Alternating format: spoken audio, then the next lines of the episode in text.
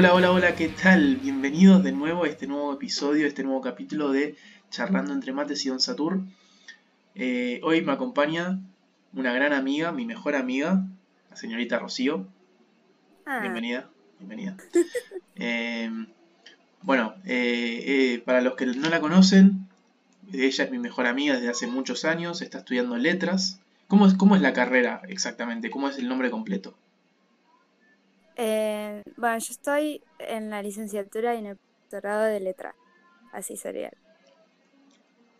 Y eso básicamente, ¿qué, qué sería? O sea, ¿qué podrías hacer? ¿Qué, qué- en, qué, en qué te encargarías vos una vez que tengas, qué podrías hacer una vez que tengas el título?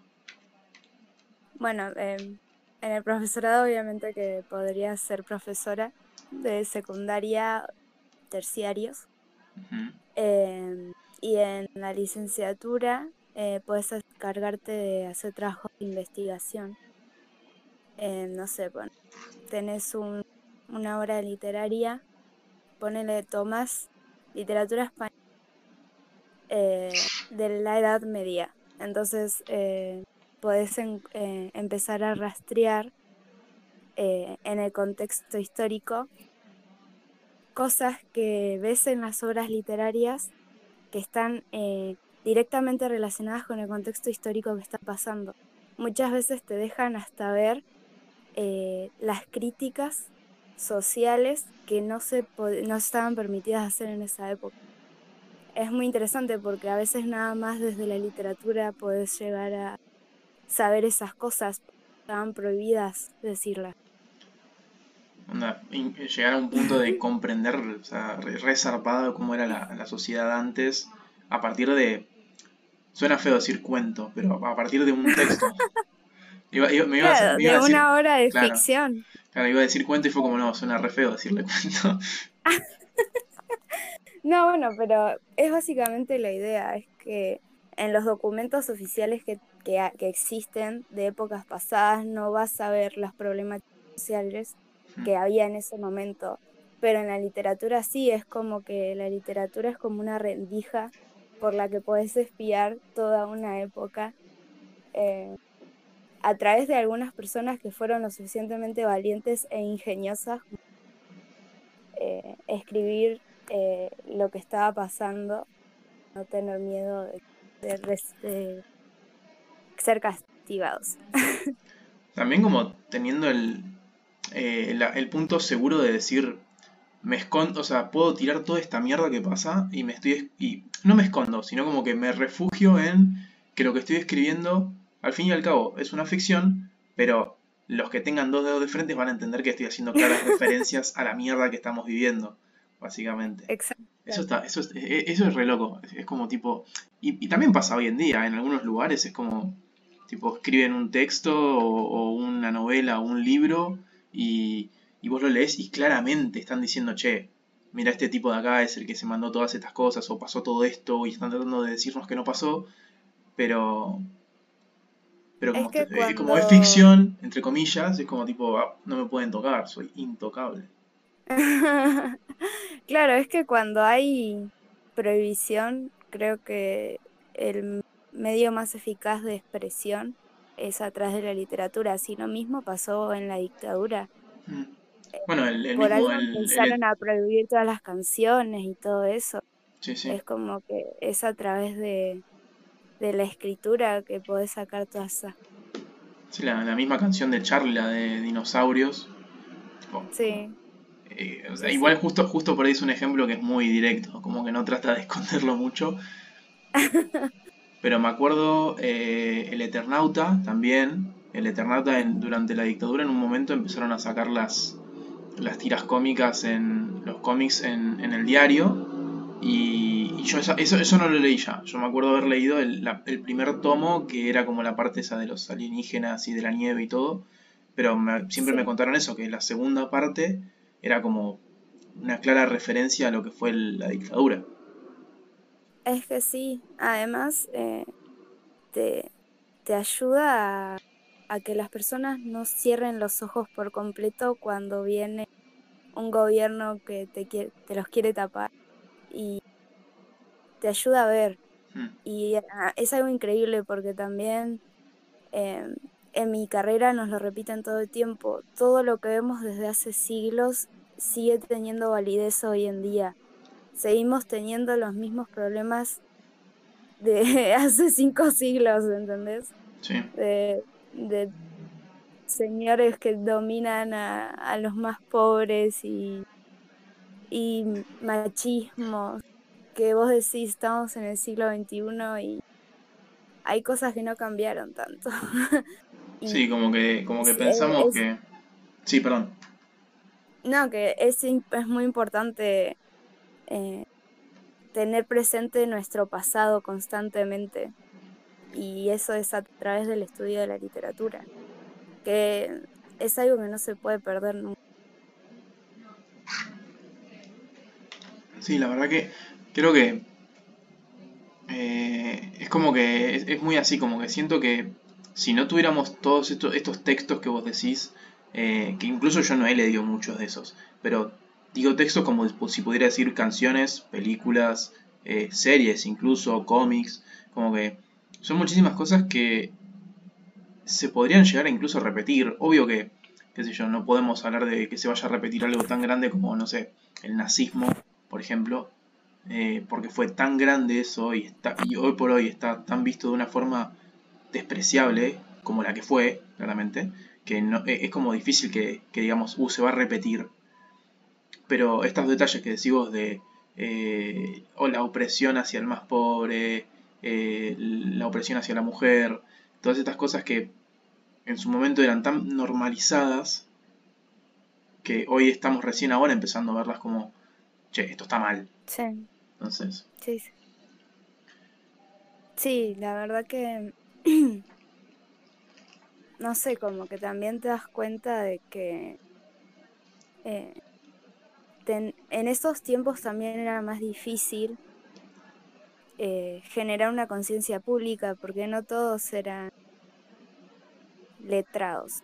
Entonces, estabas escribiendo para los pocos eh, eh, personas que, que sabían leer y escribir, que podían llegar a entenderte. O sea, pensá que te estabas poniendo posta en un re riesgo porque le estabas intentando hablar a las mismas personas con poder que estaban oprimiendo a toda una población. Estabas intentando tratar con ellos a través de una obra de ficción. Y no sé, la verdad que te hace admirar mucho esas. Decir, los huevos que tenés que tener claro, es como, para ser parte de esa sociedad y darte cuenta de sus defectos y intentar eh, cambiarlos desde adentro. Incluso no solamente tenés que tener como los huevos de hacerlo, sino que esto que decías recién me, me hizo ponerme a pensar lo de que en esa época no todo el mundo sabía leer, no todo el mundo sabía escribir.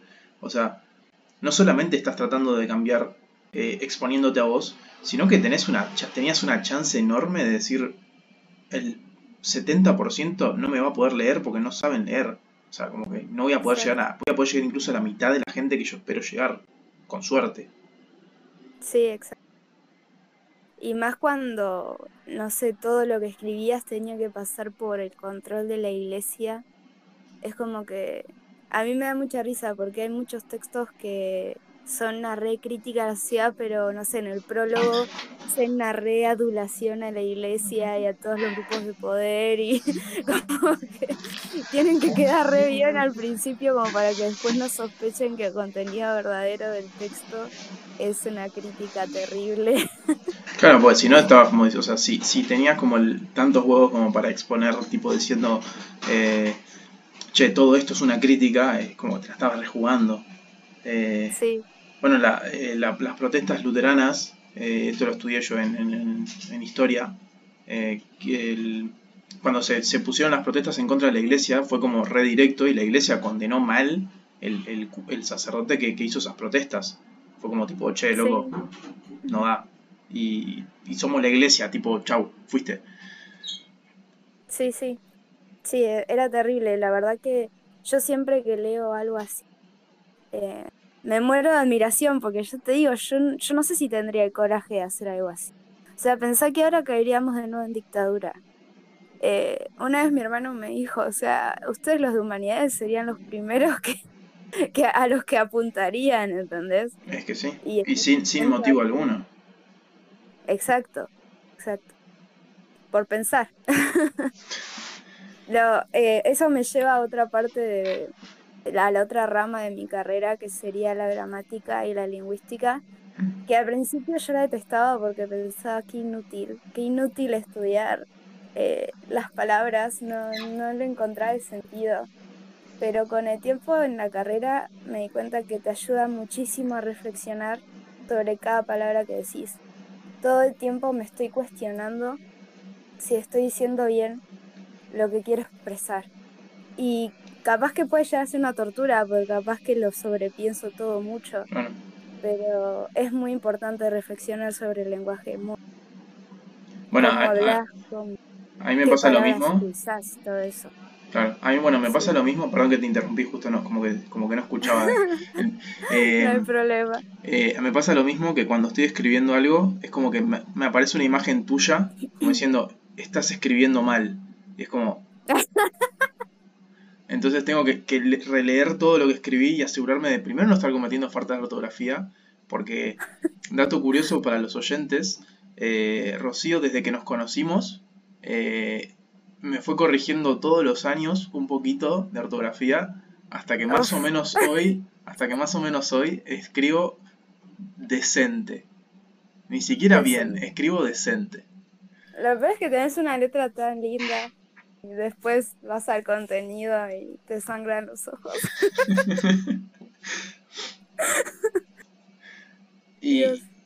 y, bueno, contadme un poco, eh, ya que claramente te invité porque estudias eh, sobre, sobre los textos, sobre las letras, sobre todo lo que es la diagramación. Quiero, quiero que vayamos un poco al tema del día, que es un poco las adaptaciones de los libros y los textos. En un principio dije, bueno, vamos a hablar de... Pensé que íbamos a hablar únicamente de las adaptaciones al cine, que es como el caso más grande, pero hay un montón de adaptaciones también. O sea, incluso tenemos adaptaciones de texto a texto. ¿O no? Bueno, en el primer año de mi carrera, en, mi materia favorita, que era eh, cultura clásica, que ahí es como que te hacen un acercamiento a, todo eso de la mitología y la, y la Iliada y la Eneida y la Odisea y todo eso. Eh, nos hablaron sobre las adaptaciones y más sobre las adaptaciones para chicos, porque muchas veces, no sé, querés contar la Odisea, pero no podés decirle a un chico que había un monstruo que se comía literalmente a las personas. Entonces muchas veces cortan esas partes y un chico crece creyendo que la obra es así, o sea, así toda cortada, sin, sin ese contenido que lo hace la obra. Y mm, entonces como que nos, nos mostraban muchas versiones distintas de adaptaciones que vos decís no tiene nada que ver. Entonces nos, nos propusieron hacer eh, una adaptación nosotros. Eh, podríamos hacerlo para chicos, para grandes, como quisiéramos, pero hacer una adaptación eh, y yo decidí pegarme bien al texto de la Odisea y hacer una adaptación para chicos, para ver cómo podés suavizar un tema así para los chicos. Y me acuerdo que hice un, hice un dibujo, yo no sé dibujar, pero hice un dibujo igual porque digo, es para chicos, hay que suavizarlo de alguna manera. Y no sé, por ejemplo, dibujé eh, al cíclope pensando en un sándwich de Odiseo Era una hamburguesa de Odiseo. y mm, qué rico está este humano. y Odiseo pensando al mismo tiempo en cómo, eh, cómo cagarlo eh, con, con todo lo que lo ponen en pedo y todo eso. Eh, y en el texto busqué, no sé, palabras que suavicen el hecho de que se está comiendo vivo a una persona. O se los embulló. Se los embulló. Entonces no eh, queda tan fuerte para un lector de esta edad. Eh, no sé, es como bastante complicado pensar todo ese tema de las adaptaciones. Y más cuando tratas con chicos. Que hay que hacerles llegar la literatura desde chiquitos porque así después eh, se apegan a la lectura, porque ya de grandes es más difícil hacerlos leer. Eh, y bueno, es, todo un tema de reflexión continua de cómo se los hace llegar cuando tratan temas tan graves, pero bueno, mira Disney. Disney tomó los cuentos de los hermanos Grimm y son y, los suavizó completamente y, no se pone Mulan trata un tema terrible eh, y lo hace de una manera no sé más más suave que hasta te divierte y no traumatiza a un nene Bueno, de casi todos los. De hecho, si, si no, vos seguramente los viste, eh, los videos de Destripando la Historia. Mm. Creo que te mostré algunos alguna vez. Ah, si me mostraste sí, pero yo sola no, recuerdo. Bueno, los, locos son, son dos españoles. Mucha gente los conoce ya, o sea, son, se hicieron re populares hace poco. Eh, mucha gente, o sea, los locos agarran los, los cuentos que todo el mundo conoce, como La Sirenita, Pocahontas, eh, Blancanieves, etcétera, etcétera, todos así, y te hacen una canción eh, contándote la verdadera historia de eso. Entonces, ah, sí, sí, eh, muchos, por ejemplo, el de Hércules, está buenísimo, te cuenta toda la historia de la mitología de Hércules, y, te lo enmienda con una música tipo la de la película de Disney. Eh, y, los locos te cuentan la verdadera historia, que el chabón básicamente masacró a todos sus hijos y a su esposa. Y después cuando cumplió todas las misiones que le dio el oráculo, como, ah, me siento mucho mejor, como si no hubiera pasado nada. Y, todo musicalizado, entonces está genial eso. Eh, esos temas que son de antes de Cristo, es como que cuesta mucho entender la ideología de esa época también, porque era un re honor morir en batalla. Y ahora es como, es como que no importaba la vida para nada y no sé, la barba era súper importante para un guerrero, cosas así que hoy en día te das que, entonces también es adaptar eso para que tenga sentido hoy en día. Eso creo que igual es como que, sí, por lo menos en las, las películas, series, cosas así, es como más, más sencillo por adaptar porque explicando un poco el contexto histórico es más fácil. Pero mm, creo que el, problema es esto que decías vos, como de, tipo, cómo suavizarlo. O sea, el, caso más reciente, por ejemplo, que, que vi fue el, de, el que te conté a vos hace un par de días, eh, de las 50 sombras de Grey, que es como que en el libro lo describen como re, re, re sadomasoquista mal, el lo describen todo re zarpado y vos vas a la película y en la película creo que tenés poco y nada. Eh, justo, justo es un caso re exagerado, como diciendo, che, no podemos mostrar todo esto que están hablando en el libro en el cine. Pero un, un caso un caso grande es el de el de Maze Runner. Oh. Y acá se viene el uff. ¿Cómo te rompió el corazón? Te hice leer ese libro al pedo. Sí, sí, sí. Vamos a poner el contexto de esto. O sea, hace, hace unos cuantos años, cuando estaban recién en auge las novelas tipo, tipo justamente Maze Runner, Hash Hash, eh, Las 50 sombras de Grey, Percy Jackson, eh, Rocío me hizo leer la, saga de Maze Runner porque iban a sacar la película. Y, Está re emocionada.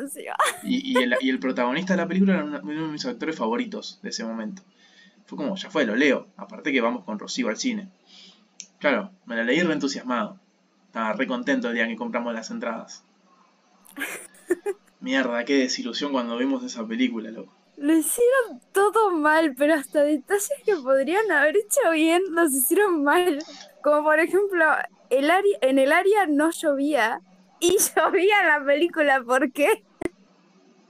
Aparte que otra cosa que era como super, era súper sencillo, es como tipo, ¿por qué haces que el personaje que lo trata bien en el libro lo trate mal en la película? Y el personaje que lo odia en el libro lo trata bien en la película. Es como, o, el hecho de que no se acordaba su nombre cuando en realidad era lo único que se acordaba y que lo estaban cagando a palo y él no dice, ¡Ah! Tomás, me llamo Tomás y todos lo empiezan a aplaudir. horrible. Sí, es como de las peores adaptaciones que hay. No, espera, espera, Avatar es la peor adaptación que sí, y Avatar incluso es... Avatar creo que incluso no, no pasó desapercibida en su, en su momento porque como que no todo el mundo se enteró de esa película de mierda. Eh, otra, que, otra que es horrible, pero bueno, es la, la, en realidad no, cualquier adaptación que está haciendo Netflix últimamente no hace falta ni aclararlo. Y, en ese caso, ¿por qué pensás que puede ser así? O sea, porque ya, ya llega un punto que ni siquiera es tipo, trato de suavizarlo. O sea, es como te muestro las mismas cosas, no sé, en el caso de Maze Runner, te muestro las mismas cosas sangrientas, muestro todas las cosas que te describen. Pero ¿por qué lo cambió tanto? Yo creo que, bueno, principalmente porque muchas veces cuando el autor vende los derechos para que sea la película, eh, no lo dejan participar porque ya los derechos no le pertenecen. Eh, entonces vienen cineastas que se, se creen que la tienen re clara y intentan innovar con sus ideas, poner su propio sello ahí, cuando en realidad lo que un fan quiere ver es lo que salió del autor del libro o del cómic o de lo que sea que estés eh, adaptando. Eh, entonces yo creo que ahí el querer sobre eh, ¿cómo sería la palabra? El querer destacar más que el autor es lo que hace que la caen tanto para los que lo leemos, porque vos pensás que fuimos con un montón de amigos a ver la peli. Los que no habían leído el libro dijeron que estaba copada la peli. Sí, que les había gustado. Eh, claro, y la, Bonele Maxi la siguió yendo a ver. Yo no lo podía acompañar ni a palo, pero a él le gustó la suega. Eh, pero a los fans que vienen de, antes eh, quieren lo posta para lo que están pagando la entrada, para lo que te está vendiendo el título. También es eso, que usan mucho el título para tener más, eh, más visitantes, no sé cómo sería la palabra. sí, espectadores. espectadores, claro. Eh, entonces, nada, yo creo que eso es principalmente el problema. Grupos de poder que obviamente, como siempre, quieren monopolizar eh, los productos culturales. Y estoy pensando cómo, cómo sería eh, la, duda que tengo en realidad, o sea, porque ¿Qué, es lo que podríamos, o sea, qué es lo que podría hacer para cambiarse esto? Porque tipo, si ya, si ya el, tema de pasa por esto de decir no incluyo al, autor y hago lo que quiero, eh, para ganar, o sea, no me interesa la gente que leyó el libro, sino que me interesa que, las, que se vea la película, que no digo que esté mal, tipo, o sea, es como, es otro público, pero está bien. Eh, ¿qué, es lo que podríamos, qué es lo que se podría tratar de hacer ahí? Como tipo, pues, que yo, el caso más reciente que vi que la gente se quejó de que no le gustaba cómo era algo y se cambió fue el de Sonic, por ejemplo, que el diseño era horrible eh, y la gente se quejó tanto que lo cambiaron. Bueno, es que ahí hay una solución, escuchar el público, escuchar a las personas que te van a comprar eso. Yo, yo, a ver, como, como estudiante de letras, eh, yo creo que uno tiene que escribir eh, sobre los temas que afectan a la sociedad. Y para escribir sobre eso hay que escuchar a la sociedad. Y eso en, relación a todo. Eh, y no solo, no solo escucharla para decir, tipo, a ver, ¿con qué puedo vender mejor? Sino eh, qué es lo que me están pidiendo. Porque también, si es como que, si nada más escuchas para vender mejor, es como que estás creando todo un, un grupo de, de personas que sin pensar van a verlo y, y, no sacan nada, no sacan nada de riqueza de lo que estás viendo, sino que estás reproduciendo modelos anteriores que no tienen significado. En cambio, si vos escuchás qué es lo que quieren, porque si vos vas a internet, ves a muchas personas que posta se ponen a reflexionar sobre, no sé, un manga o sobre un, un anime o sobre un libro, como que te empiezan a sacar teorías que son re interesantes. Yo creo que también esas cosas hay que escucharlas, hay que ver qué es lo que esperan, porque no esperan que nada más reproduzcas un mismo modelo que te cansa, eso es lo que te quieren hacer creer que un público de masas quiere. Eh, yo creo que lo más importante es ver más en profundidad, no reproducir nada más lo que un tópico podría generar, o sea, no sé, que la, que la mujer en vez de ser fuerte como en el libro sea linda y rubia y no sé, cosas así, que en realidad no es lo que el público quiere, sino lo que vos pensás que el público de masas va a preferir, pero en realidad es toda una farsa. No sé si me explico. Creo, creo que sí, creo que sí. Eh, eh, igual es como, como medio como me, me, me mareé un poco, que no te voy a mentir. La sé, Eh, lo sé. pero creo que sí, o sea, es como que. Para, antes, antes, que, antes de, de- de seguir, o sea, me, me vino a la cabeza esto y lo quería hablar con vos. Eh, hace un par de días también me contabas, eh, para que se den cuenta que últimamente estamos hablando mucho con Rocío, porque por algo, son- por algo la quiero tanto, porque nun- nunca me deja. Eh, me No decías me de, por ejemplo, de ¿qué cosa? Ah, a mí. Es mala. Pobrecita. Pobrecita ella, me banca desde. Ya como, ¿cuánto? Dios, son como 15 años más o menos ya.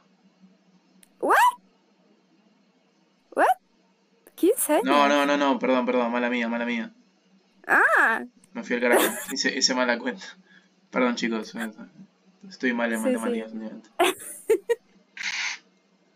Últimamente. y No, a mí no me pregunte por qué sos No, no, pero como. como... ¿Qué es ese comentario? Hace años que no tengo matemática y estoy orgullosa de eso. Mi primo me tuvo que volver a enseñar a dividir. Eh, aclaración, no todos los de letras somos tan inútiles en matemática, eso nada más eh, soy yo. Eh, no, lo que, te, lo que te iba a preguntar es esto que me contabas de Percy Jackson el otro día, que, que bueno, la primer- las primeras películas, no sé qué tan bien adaptadas estén, porque no leí los libros. Me da miedo preguntarte como fanática qué opinas al respecto. Muy mal adaptadas. O sea, hasta el autor las detesta. Primero es- estaba como renegado de que no quería verlas porque se enteró por su fan que era horrible. Y cuando las terminó por ver, eh, la de- las detestó con toda su alma, pero mal. O sea, vos decís, el autor, Claro, onda como que para que el autor el que diga, vendió. vendí, vendí mi alma al diablo. O sea, fue, fue fuerte. Por muchos motivos, por muchos. O sea, yo me acuerdo que cuando fui a ver, porque ¿cuántos sacaron? Dos. Dos, dos solamente.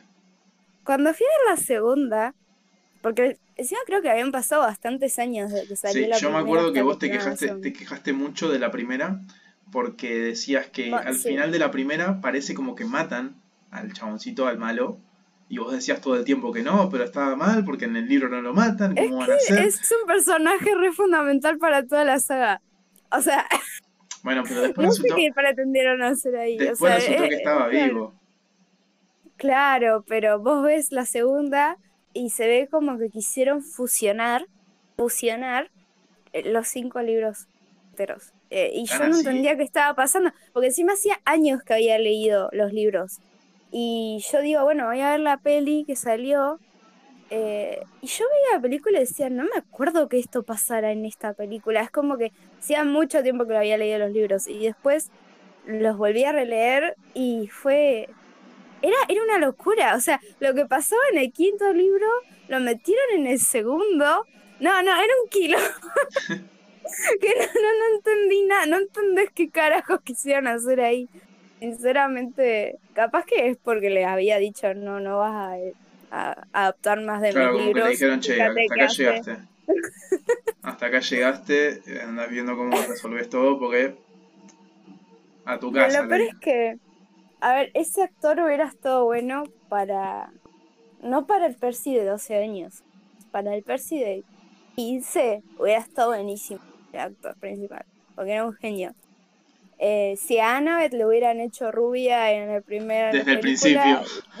claro, porque después se tiñó, ¿viste? También hubiera estado re piola, no sé, pero esos son detalles, ¿viste? Pero. Mm. Va más allá de eso que... Sí, pero para, el, para el ojo del para el ojo del que leyó el libro, eh, ya ver que uno de los protagonistas no, no tiene el pelo del color es re feo, porque vos estás yendo a ver una película de un libro que te encantó y, es un detalle que por ahí es re tonto, pero para vos es re importante. Y más, si, en el libro te lo describen así. Por ejemplo, yo que no leí la saga de, Percy, pero leí la saga de Magnus. Magnus es el primo de Annabeth. Y, y, literalmente te describen que tiene el pelo característico de su familia, rubio dorado. O sea que, que básicamente la familia de ellos son rubios. Están todos teñidos. No, bueno, tampoco teñidos, pero, pero yo llego a ver que en, en la película me ponen un actor morocho, no porque no me va a molestar que sea morocho, me va a molestar que no sea rubio. Sí, porque además porque uno se toma mucho cariño con los personajes y muchas veces uno se refleja a sí mismo en el personaje. Y si viene alguien y te lo da vuelta por completo, es una recepción. Yo hasta ahora nada más encontré una buena adaptación, una sola. ¿Cuál? y es de, creo que es de los 90, o sea, es... No, pero no te va a interesar. Es una adaptación del libro Orgullo y Prejuicio es una miniserie, no es la película. Ah, Porque también hay que entender que, bueno, si vas a hacer una película vas a tener que dejar muchas cosas de lado del libro. ¿Y qué opinas, hablando, de, hablando de Orgullo y Prejuicio, qué opinas de... No sé si la viste. No, no, no la vi. ya, sabes que no la vi. Orgullo, orgullo, Prejuicio y Zombies. ¿Qué opinas al respecto? No sé qué quisieron hacer con eso, o sea, eso ya... Eso, eso es una adaptación para un público. Sí, bueno, pero ahí ya te das una idea. no, pero bueno, ahí ya te das una idea que, tipo, no estoy tratando de llevar al cine o a, o a la televisión un, libro. Estoy haciendo algo diferente en base a ese libro. sí, igual capaz que está bueno en un sentido. Mira, yo nunca la vi, ni la pienso ver en un futuro cercano ni lejano, nunca. Eh, pero capaz que está bueno para acercar eh, a a ese público que busca acción y zombies y pelea y sangre, eh, una obra clásica. Capaz que desde ese lado quisieron agarrarlo, porque también tenemos que buscar estrategias para hacer que esas personas se interesen. Pero para los que amamos la obra clásica, que vengan y te digan que el liceo de TVN casa zombies es extraña. Más porque eh, el que lo lee es porque le gusta mucho saber sobre las mujeres de la época y más sobre este tipo de mujer que eh, se, o sea, como que se enfrentaba a todos los prejuicios que había y a todas las cosas que les querían imponer. Como que uno lee la obra también por eso. y, y se pierde mucho eso ahí. Pero bueno, podés verlo del lado de que querían acercar esa obra a este público que no lo consume. Eh, pero bueno, es algo que yo no voy a yo, nunca. Yo lo que no voy a entender nunca. Claro, pero yo lo que no voy a entender nunca es cómo se les ocurrió eso. habiendo tantas cosas para hacer de zombies. Bueno, y Abraham Lincoln cazador bueno, no, no, no, me, no me toques a Abraham Lincoln cazador de vampiros, que esa película se merece todo se merece el Oscar, el Globo de Oro, se merece todos los premios sabidos y por haber esa película. Es lo mejor que le pudo haber pasado. Igual está bueno desde cómo lo llevan, qué sé yo. Tendría que verla de Yo no conozco la vida ahora Lincoln, o sea, capaz que no me hubiera gustado la película si la conocí. Creo que con mi hermano hablábamos el otro día que a lo mejor todas estas películas, ¿viste? Están basadas en hechos reales y nos están ocultando y es como decías vos hace un rato, es como tipo, a partir de la supuesta ficción, estamos mostrando cómo es la realidad. Oh, por Dios. en realidad, en realidad todos en Estados, en Estados Unidos son vampiros. ¿Y vos decís que perdió a Abraham Lincoln entonces? ¿Qué? ¿No viste a Abraham Lincoln cazador de vampiros? Sí. Ah, bueno, por eso gana y elimina a los vampiros más o menos. Y por eso quiere destruir el... quiere destruir a Estados Unidos porque quiere, dice, es comunista. Dice abajo el capitalismo. Abajo el capitalismo.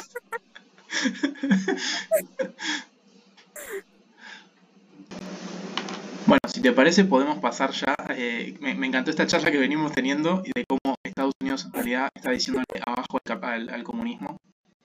Así que, si te parece, podemos pasar a la, a la sección de noticias de la semana. Dale. Bueno, la primera noticia que tengo acá para comentarte. Mira, te comento primero la idea de en qué, en qué se, en qué se basa esta sección. Esta sección se basa en que yo te presento tres noticias, así, random, y las vamos a tratar de ir comentando y opinando al respecto. En este caso no sé, no sé qué tan noticias son igual, ¿eh? pero bueno. La, la primera, ¿eh? Va. Esta, te leo el título y después vemos bien de qué se trata. Dice, ¿por qué deberías pensártelo dos veces antes de sentarte en la silla de un hotel? Ah, Yo no, no sé qué Creo que a todos se nos vino directamente la respuesta a la cabeza. Sí, sí, ¿no? Pero es raro porque Pero- dice, dice hotel, no dice telo. O sea, Bueno, igual, ¿qué te pensás que en los hoteles no pasa lo mismo que en los telos? A ver. No, bueno, pero calculo que, que si- quiero, creer, quiero creer que el, el hotel tiene un- una calidez de, de limpieza mejor que la de un telo. Pero, ¿cuán bien ojo, no- limpiar no una ver. silla? ¿Cuándo en tu vida limpiaste una silla? ¿Ah? No, no sé qué responder a eso, realmente creo que, creo que nunca. No, bueno, alguna vez he limpiado la silla cuando he hecho la limpieza general de la casa, pero... Bueno, pero alguna vez, ¿entendés? Ahí está el problema. Están intentando concientizar en que hagan una mejor limpieza de la silla. Bueno, y te leo lo, lo que dice la, la noticia. A ver, vamos. Sí. Su- quiero, quiero creer que igual no te van a tirar el comentario como diciendo no te sientes en esta silla porque andás a ver qué pasó. Dice, dice gérmenes por doquier. Si crees que la habitación del hotel puede mantenerte a salvo de los gérmenes, lo sentimos mucho, pero tendrás que replantearte tus creencias. Claro, ese hogar temporal lejos de casa puede parecerte limpio, pero no es así. Los secadores de pelo son el comienzo de los problemas. Pero si quieres culpar el lugar más asqueroso de tu habitación, tendrás que apuntar con el dedo hacia ese objeto, de cuatro patas en el que te ibas a sentar. Uf. está- Se, pone intensa. A ver, pará, acá, acá dice, acá, acá continúa. Acá, ¿Por qué la silla? Dice, las sillas a menudo pueden estar hechas de tela y tapicerías difíciles de limpiar. Y definitivamente no se va a lavar de la misma manera ni con la misma asiduidad que las sábanas y los toallas, que al fin y al cabo se arreglan continuamente. Sí, pero... Si no puedes meter una silla en el lavarropa. No, bueno, pero- ¿A que no? Vamos a probar. Bueno, pero igual no sé, qué tal. eh, Me resulta muy exagerado. O sea, está bien que es, es la idea de esta hermosa sección de noticias, tan seriamente hermosas. eh, pero igual quiero, quiero creer que. O sea, es como que siento que si me quedo pensando en esto, el día de mañana cuando vaya a un hotel no me voy a sentar en una silla. Pero, pero quiero creer que las sillas estas se limpian de la misma manera que limpian la- las sábanas. No, no te van a. Ay, boludo, a ver, tienen que limpiar el piso, las sábanas, las ventanas, el baño. Te, se, te- se van a poner a limpiar una silla. Y bueno, sí, Además, obvio. Por algo, Ay, algo- estás en pantalones cuando te sentás. y eso después no lavas, no te la llevas a la boca ni nada. ¿quién, quién dice que yo en las sillas... Quiero creer que estás en pantalones cuando te sentás. ¿Quién dice que me siento en pantalones? Mm. Igual sí, hace mucho frío como para no estar con pantalones puestos. Sí, Bueno, ¿ves? bueno a ver, paso a la, a la segunda noticia. Estoy guardando la, la mejor, la del mejor título para el final. Porque no, no, la- no leí la última, no la leí la última, pero me parece que va a ser la mejor. Esta dice, esta, esta me interesa mucho. Esta dice, el mejor país del mundo para vivir si no tienes empleo. Argentina no es. Claramente. Claramente. Y bueno, te tira el, el, el pie, dice, imagina que, imagina que perder tu trabajo no fuera una desgracia, sino una oportunidad estupenda para mejorar en tu ámbito laboral. Es una realidad y sucede en un pequeño punto de Europa. ¿What? O sea, Se contradijo completamente. Sí, ¿no? ¿no? O sea, analizame, analizame esto desde un punto de vista literario. Te lo voy a analizar sintácticamente. a ver, a ver em, es una contradicción completa esa oración. A ver, léemela de nuevo. Te leo de nuevo, dice. Imagina que perder tu trabajo no fuera una desgracia, sino una oportunidad estupenda para mejorar en el ámbito laboral. Es una realidad y sucede en un pequeño punto de Europa. Eh, ¿Cómo vas a mejorar en el ámbito laboral si te prohibieron la entrada a él? no, la verdad, flaco, que eso es un desastre laboral.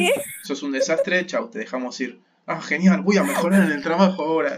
¿Por qué no mejoras antes de perder el trabajo? No, te estoy echando, Blanco, no podés. Pero en este país sí se puede. En este país sí se puede. Ahora vamos a leer esta hermosa noticia motivacional. espera, espera, capaz que es el país de las maravillas. Puede ser. Eh, me interesa saber dónde es esto igual, ¿eh? Dice, a ver, vamos a leerla juntos. Dice, por muy quemado que te encuentres, perder un trabajo siempre es un palo para cualquier persona. Si lo has experimentado, sabrás el estrés que supone pasar por algo así. Afloran las preocupaciones sobre los ingresos, o la, falta de ellos, la carrera profesional e incluso en algunas ocasiones la intención médica. La atención médica, perdón. No solamente escribo mal, sino que leo mal. Pero, ¿y si en un lugar de, tan, de algo tan traumático se convirtiera en lo mejor que te pudo pasar? Lo mejor que, te, mejor que me pudo pasar, perder mi trabajo. Sí, sí, tal cual. perder mi trabajo, lo mejor que me pudo pasar, che. ¿Cómo tiene que ser tu vida para que sea lo mejor que te puede pasar? Y acá es donde, acá es donde me cae la ficha, claro, dice. En Suecia, nah, en Suecia cualquier cosa puede ser.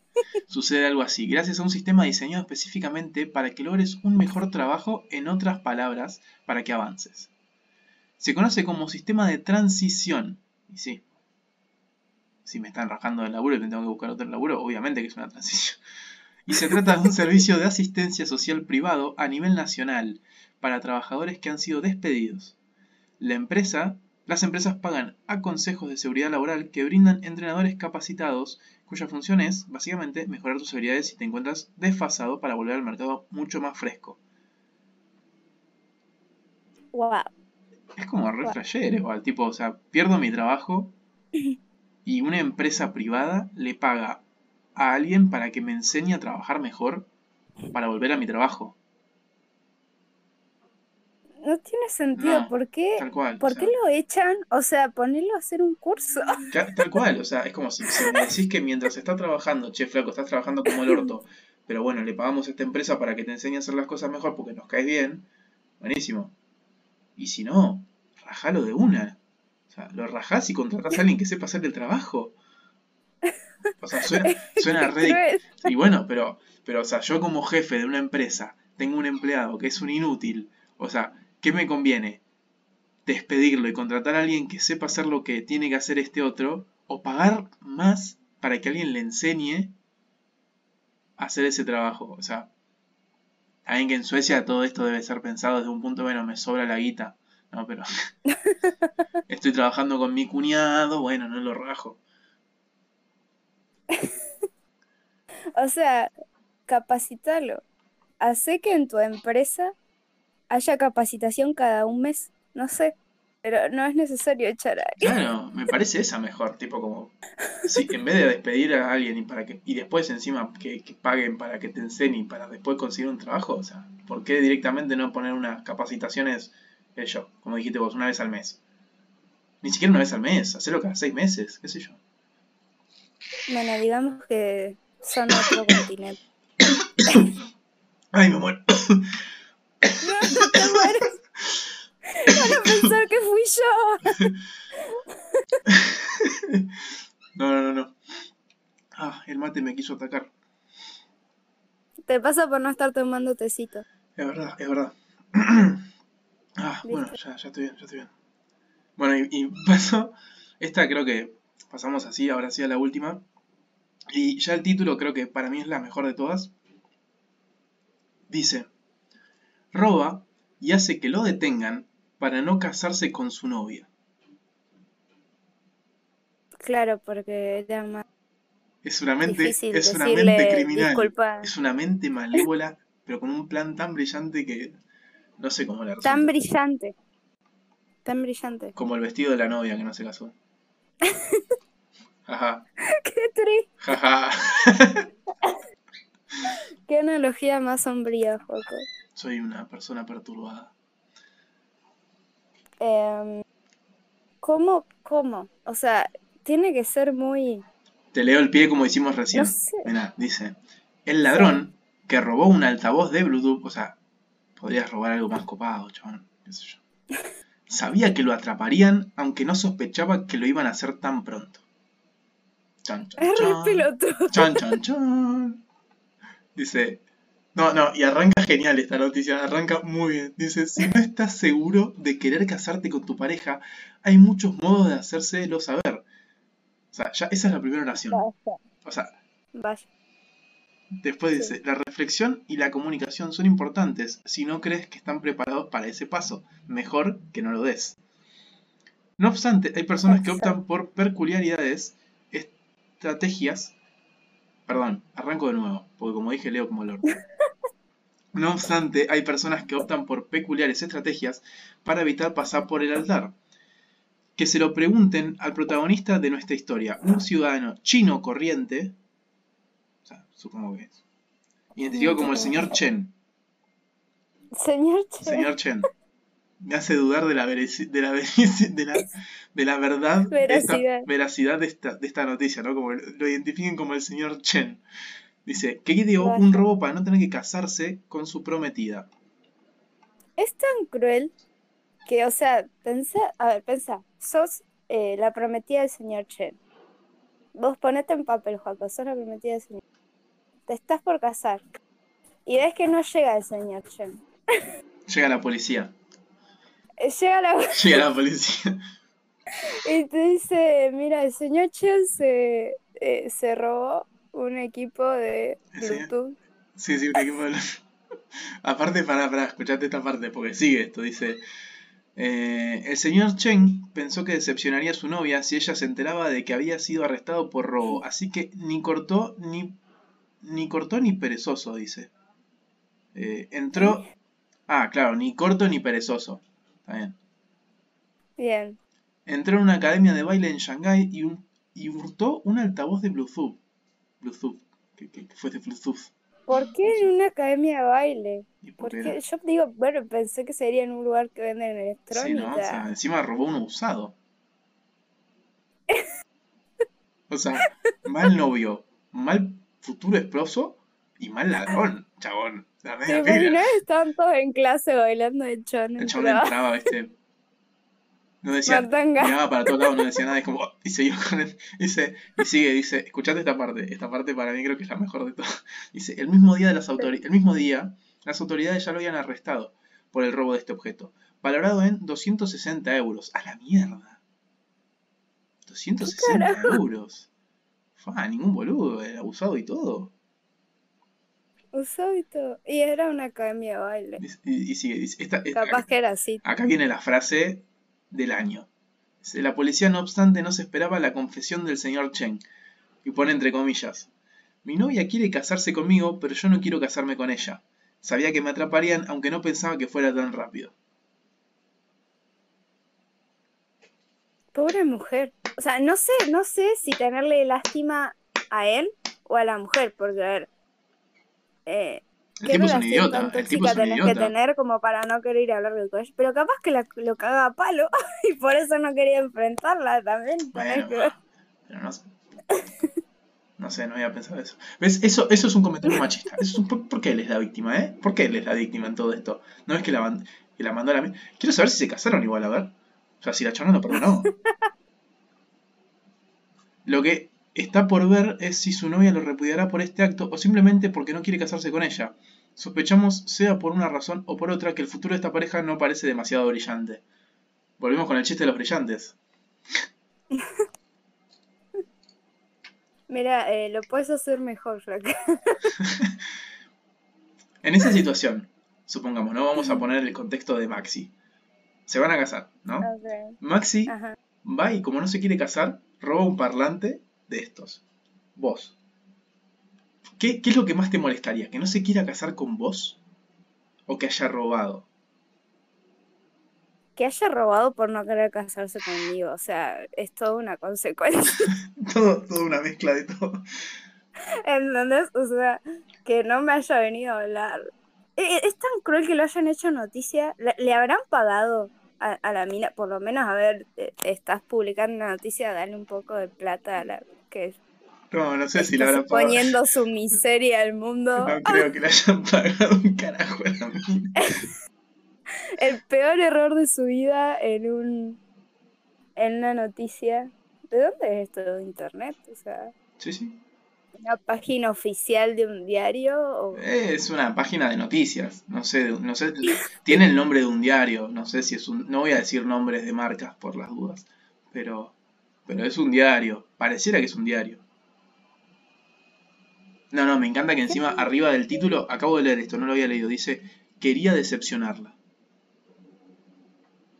En chiquitito eh. lo dice, arriba del título ya sos una decepción como persona. O sea, yo creo que la flaca también creo que está volviendo su todo para casarse con vos. Es como re loco igual, o sea. Ah, y, perdón, ¿no? Una de las cosas que me dejó más loco es esto de que un parlante usado de estos esté evaluado en 260 euros. Lo que pasa es que si era una academia de baile, capaz que era, o sea, era profesional. Claro, claro, no se robó el parlantito chiquitito. en la playa. Imagínate, ¿Te imaginas al señor Chen onda, saliendo de las corridas de la escuela de baile con un parlante gigante? Tipo, ¡ah! No me atraparán vivo y al chabón lo atrapan en la esquina, ¿viste? qué, qué, qué loco. No, no, me, me encantó, me encantó esta parte de mi novia quiere casarse conmigo, pero yo no quiero casarme con ella. Sabía que me atraparían aunque no pensé que fuera tan rápido. Terrible hijo de puta. Terrible hijo de puta. Pero es que está todo tan mal. ¿Qué pensó? O sea, mejor estar en la cárcel que... No, no sé. Sinceramente. Evidentemente la pasaba. Serán buenas las cárceles allá. Evidentemente la pasaba re como el orto con la novia. Por eso digo, capaz que tenía una relación muy tóxica. Capaz que él era la víctima de abuso y. Pobre loca, igual. Me da una pena la mina. que te, digan, che, no me quiero casar, pero que te lo diga la policía. ah, bueno. Bueno, Ro, estamos redondeando la hora para, para ya terminar el, el, podcast del día. Así que, primero que nada, quiero agradecerte por haber venido, por haber tenido esta hermosa charla que hemos tenido juntos. No, gracias por invitarme y escucharme hablar sobre temas aburridos. No, no, me encanta. Me encanta hablar con vos y me encanta, o sea, lo que más extraño de la cuarentena es hablar de estos temas con vos, pero con tecitos de por medio, porque somos dos viejas chismosas que nos servimos nuestros tecitos. casi te mata no tomar tecito cuando hablas conmigo. Tendría que haber tomado un tecito, no un mate hoy. Pero si no, el nombre no tenía mucho chiste. Soy una excepción, ¿no entendés? Es verdad, es verdad. Tendría que haber ganado, tendría que haber ganado Rocío sobre, sobre Entre Mates. Entre Tecitos. Entre Tecitos, el podcast de, la ocasión. Eh, sí. Pero bueno, de nuevo, Rod, muchas gracias por haber venido. Me encanta que hayas estado con nosotros y espero tenerte de nuevo en futuro, en el futuro, para más charlas entre Tecitos y, y Don Satur. gracias, gracias. También quiero mandarle un, un, abrazo bueno, a, Bruno, que hoy no está con nosotros, eh, porque está hoy se junta con el, compañero eh, Fariña, que le mandamos un feliz cumpleaños, que bueno, fue el otro día el, cumpleaños, pero, pero le mandamos un saludo por acá.